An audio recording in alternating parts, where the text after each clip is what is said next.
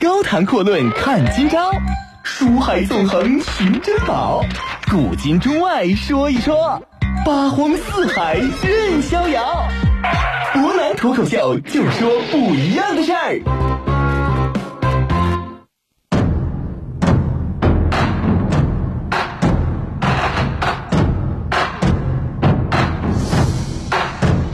听众朋友，大家晚上好，欢迎您收听今天的波南脱口秀。今天呢，我们接着说一说啊，历史上最著名的关于孙权的这场军事行动啊，合肥之战，或者准确来讲呢，叫第二次合肥之战。公元的二百一十五年啊，孙权呢，趁着曹操西征张鲁之际，兴兵十万，二次攻打合肥。在惜字如金的《三国志》里边呢，是难得以浓墨重彩的笔触记录了这一场战役。兵力啊，根据不同说法有七千、三千两种说法，咱们先按七千算。兵力呢只有七千的张辽毫无畏惧，率八百敢死之士在黎明时分突然发动袭击。刚一交战，张辽呢就亲手斩杀两员敌将，那敌兵呢宰了数十个人，并且豪气冲天之喊：“张文远在此，以我之武送汝升天。”这句话呢是伯南借鉴游戏《三国无双四》里边的，那，借来用用。史书原文是大呼自明，反正总而言之就是我张辽张文远就在于此，要送你孙十万升天。徐盛和宋茜啊，他们两营的将士呢，干脆直接被吓跑了。张辽呢，带着手下的精锐士兵大展神威，直接就冲向了孙权的本营。孙权呢，仓皇之下就逃上山顶列阵自卫，任凭张辽叫骂，则是不敢回应。等到太阳终于升起的时候，孙权终于发现啊，这个敌兵呢没多少人，很少，于是下令就把张辽的突击队重重包围起来。但张辽是什么人啊？张文远已经是骁勇到了简直就是没有任何道理可讲的这个地步，想来就来，想走就走，自己呢杀出重围又不嫌够，顺道呢又杀入敌阵，把敢死队队员挨个全部救了出来。孙权大军呢，就因为这个事儿士气可谓是尽灭，垂头丧气，有气无力的啊，包围了合肥十几天之后，最终就只能是灰头土脸的选择撤出。结果呢，我们说这事还没完啊。在好不容易途经逍遥津一带的时候，亲自殿后的孙权呢，又一次被张辽给突袭。这一次张辽更狠啊，直接冲到了孙权的跟前，险些呢就把孙权本人给劈了。他的盔盖呢已经是被劈得粉碎啊，差一点就被张辽给生擒活捉。幸亏呢是甘宁再加上凌统这哥俩的拼死护卫，凌统这一战呢把自己手下近三千的凌家军啊给拼了个一干二净，而且凌统呢就此之后还落下了一身旧伤。基本上啊，凌统之死之所以年轻暴毙，跟这身伤是有很大关系的。当然这是后话啊。凌统、甘宁呢拼死护卫孙权呢，才得以高超的马术技巧，跳过断桥，勉强算是逃得一条性命。可以说呢，这一战就彻底奠定了张辽作为曹魏五子良将之首的地位。江东小儿闻张辽之名而不敢夜啼啊，这句话就是从这儿出来的。意思是说呢，江东的孩子们听到张辽啊说很狼来了，吓不吓人？其实吓人，没那么吓人。张辽来了，比狼来了更吓人。后人呢，根据此战的双方表现，就称赞张辽为张八百，称呼孙权为孙十万。其实我们说呢，张八百呀，嗯，按道理来说呀，这场战争呢，很多人说孙权带着十万人，居然被张辽八百人给冲散了，其实并没有那么不堪。首先呢，我们要说明白一点，叫做什么呢？在于什么一个问题啊？当时呢，孙权包围了合肥，大约有不到二十天之后，因为粮草的问题呢，他本身就打算啊，或者说准备要开始撤退了。于是乎呢，我们说，在当天张辽发动突袭的这个早晨的时候，张辽啊带的是八百人，但孙权这边人其实不多，满打满算不到一万人，而且呢是分散在各个的地方。孙权本营呢，大抵也就是五百人左右。说白了呢，张辽突袭的时候，他在人数上是占有一定优势的。当然呢，不可否认的是啊，逍遥津之战，那孙权确实太丢人。有意思的是呢，孙权好死不死，偏偏要自己去选择殿后。我们都知道呢，主公如果有勇将殿后的话呢，显然啊，这是一个非常不错的事儿。但是最大的一个问题就在于啊，你偏偏选择自己去玩命殿后，最关键的是你还没有这个本事，这一点就是一个非常可怕的事情了。结果就是说啊，孙权呢险些把自己的老命给丢到这个地方。孙权呢虽然说啊，我们讲他的这个军事能力确实不怎么着，但是毫无疑问也算是有一些担当能力。毕竟呢，敢于以君主之身份直接殿后面对张辽的人，那三国时代还确实不说。但是呢，不管怎么说，第二次合肥之战，那伯南认为呢，虽然说很丢人，但其实也算不上是孙权一生最丢人现眼的表现。为什么这么说？后边还有呢。下一个就得说一说著名的白衣渡江啊。早在公元的二百一十二年呢，孙权把刘备呃招为了自己的妹夫啊。当年呢，我们说孙权就干了一件事儿，把自己的妹妹给召了回来。孙尚香呢，估计是特别不高兴，想回娘家，因为呢她在刘备家里边横行霸道、肆意妄为，过得是不亦乐乎。但是回家之后就没这么多事儿了。公元二百一十七年啊，随着鲁肃的病逝，孙刘联盟就开始风雨飘摇。公元的二百一十九年，这一年呢发生了重大的事情，关羽呢水淹七军，准备进攻樊城，进而进逼许都。孙权选择在关键时刻背刺关羽，背叛了孙刘联盟。吕蒙呢白衣渡江，关羽败走麦城，最终死于孙权之手。孙权就顺道得到了荆襄九郡四十二州。其实我们说呢，孙权叛盟这件事啊，历史上很多人都分析过。有人认为呢，是刘备集团势力膨胀的太快了，啊，增长速度太快，这一下呢，对于孙权来讲，成了比曹操更具威胁的势力。然而当时我们说呢，刘备集团只不过是同比增长快一点，声势浩大，真正的蜀中实力跟曹魏相比，那是差得太远。关羽呢，在得知后院起火之前，就已经被曹操所派出的徐晃一部所击败。那即使孙权不叛盟，刘备和关羽的北伐之路也不一定就能够成功，很长的路要走。他大大可以再观望一段时间。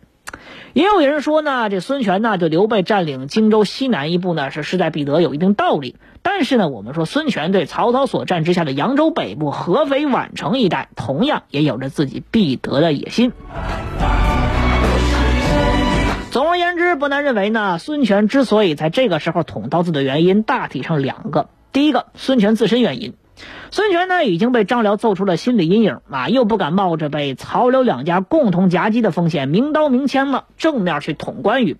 关羽雄虎之将，那是比张辽更有威力的人啊。如果孙权连张辽都拿不下，那打关羽就叫以卵击石。于是他就决定趁着孙刘两家开战的时候偷袭盟友，比跨江北伐其实要容易不少。第二个不得不承认是二爷的问题啊，关二爷呢对孙权一向特别的不赞重啊。我们说呢，他水淹七军的时候拿出来的这些战舰，更让孙权特别的起疑。北伐中原，你造这么多的大型战船，你想干什么？最重要的是，关羽又是刘备帐下极其少见的非常熟悉水战的将领。一旦关羽选择顺江而下，那么东吴的水势虽然强，但是也会因为处在下游而非常被动。再加上自从周瑜死了之后啊，在水战之上能够跟关羽去掰一掰手腕的人已经基本上不存在了。再加上关羽的实力，那是在当时三国时代来讲，吕布之后啊，那就算最强的一档了。于是。孙权毫无疑问会把关羽视之为一大威胁。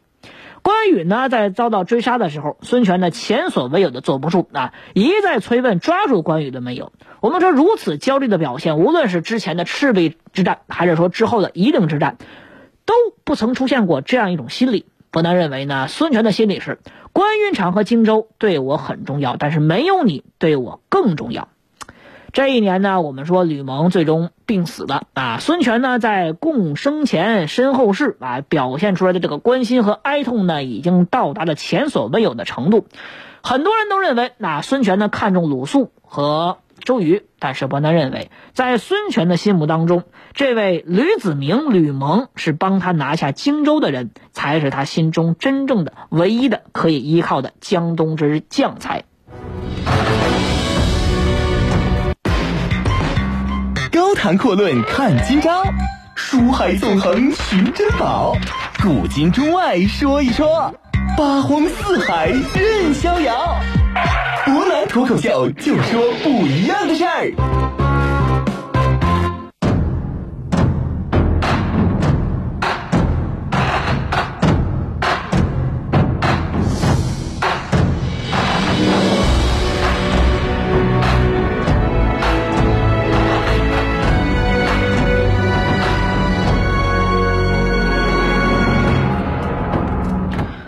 欢迎回来。那我们说呢，这一年呢，实际上对于孙权来说呢，他确实很哀痛。那吕蒙呢，是自周瑜之后唯一一个真正拿得起来，并且比周瑜在某种程度上更符合他心思的将领。而且呢，第二年啊，他非常待遇的这个喜欢的上将啊，甘宁也病逝了。但是有意思的是。甘宁在死后的待遇却是江表十二虎臣当中待遇最次的一个。对于孙权来说呢，这个人永远是这样啊，功劳呢重要不重要？重要，但是更重要的是贴着领导的路线走。所以说呢，一辈子没打过胜仗的诸葛瑾步步高升啊，官至大将军；甘宁啊，一路是当先死士，到最后也只能混一个杂号将军而已。我们说呢，最终在孙权的。下一场战役当中，也就是历史上非常著名的夷陵之战，孙刘两家呢，终究是不可避免的撕破脸皮了。公元的二百二十二年，刘备伐蜀啊，所率兵力呢是国中的精锐尽出。《三国志》呢认为这一仗刘备所率兵力只有四万，再加上封官许愿统战而来的五西蛮夷啊，一共是五万左右，加一块不到十万人。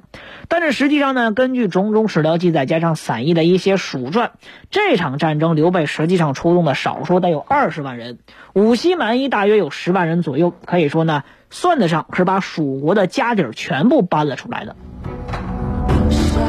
这一战呢，可以说占据优势的吴军主帅陆逊呢，只有五万人啊。关羽不在之后，刘备手下基本上没有擅长水战的将领了。刘备要做的事儿呢，就只能是弃舟登岸，以陆军强攻。最终的结果就是在夷陵一带被营烧了七百里，一把火给烧了个精光。谁都知道，夷陵之战并非是《三国演义》小说当中陆逊以二十万战胜七十万人，以少胜多，组织阻止刘备一统江南的一个奇迹。但是实际上呢，夷陵之战是刘备啊冒险夺回荆州的一个失败行动。不过话说回来呢，如果不是陆逊指挥得当，这一仗到底鹿死谁手也不好说。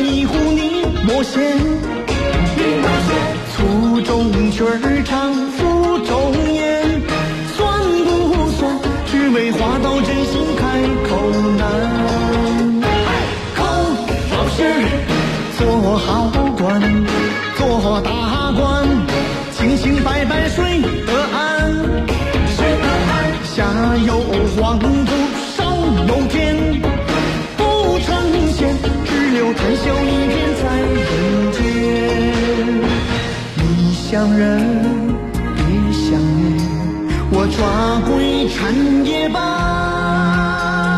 心只要渴望，乾坤我来断。空，老仙，做好官，做大官，清清白白睡得安。下有皇帝。有天，不成仙，只留谈笑一片在人间。只留谈笑一片在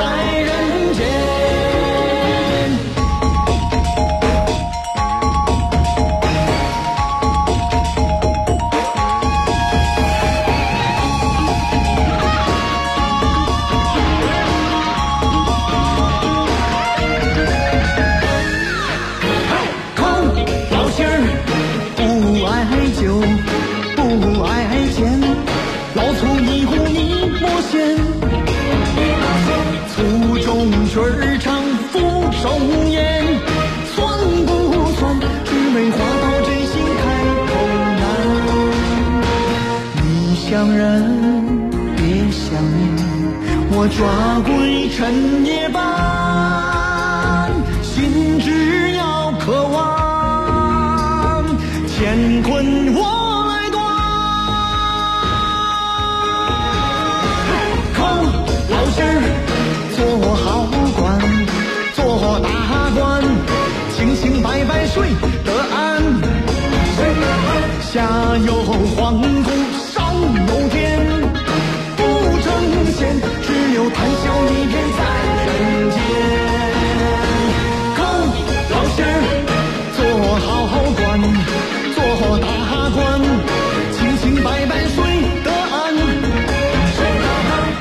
有黄土。